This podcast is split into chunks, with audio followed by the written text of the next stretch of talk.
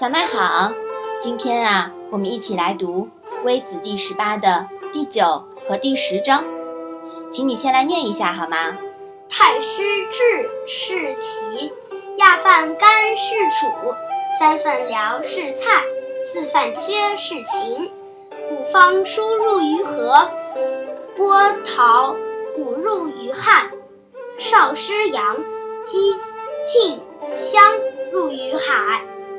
周公谓鲁公曰：“君子不失其亲，不使大臣怨乎不已。故就无大户，则不弃也。无求备于一人。”妈妈，太师智是谁呀？太师呢是鲁国的乐官之长，那智呢是一个人的名字啦。亚范、三范、四范都是谁呢？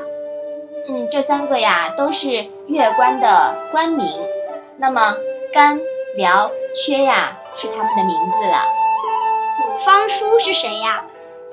古方叔呢，这里的古啊就是击鼓的乐师，他的名字叫方叔。陶又是什么意思呢？哎呦，这个字很复杂啊，它呢是小鼓的意思。少师又是什么意思呀？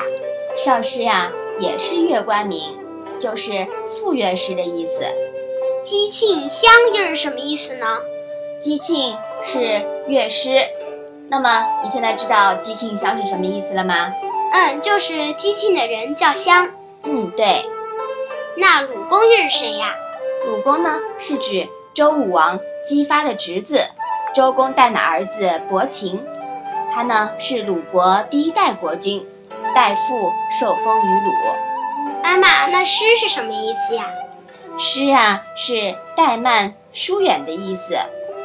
那这两章讲了什么呢？你能不能说一下？太师治到齐国去了，亚饭干到楚国去了，三份辽到蔡国去了，四饭缺到秦国去了，打鼓的方叔到了黄河边，敲小鼓的武到了汉水边。少师阳和姬姓的襄到海外去了。周公对鲁公说：“君子不疏远他们的亲属，不使大臣们抱怨不用他们。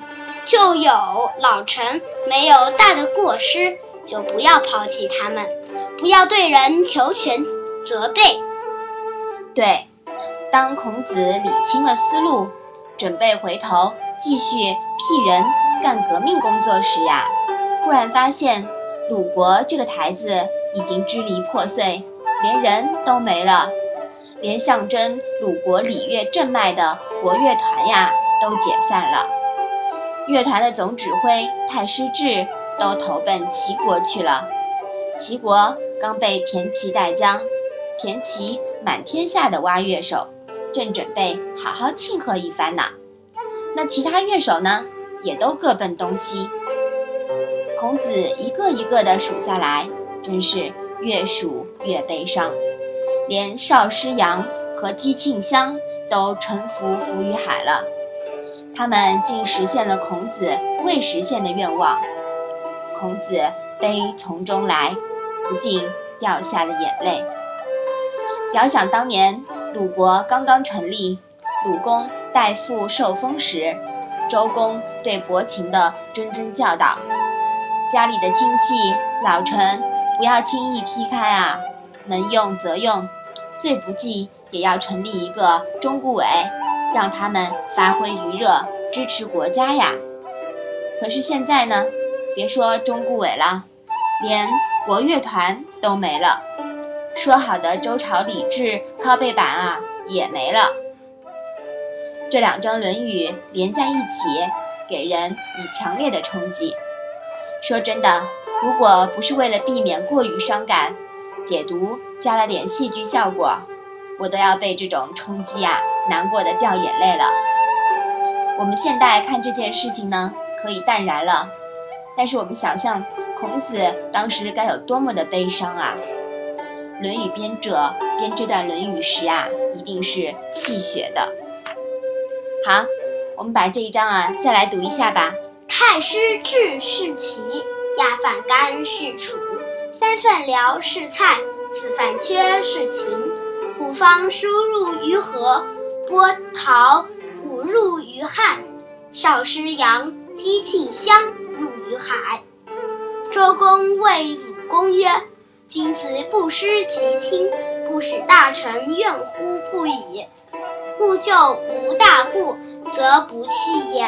无求备于一人。”好的，那我们今天的《论语》小问问呀，就先到这里吧。谢谢妈妈。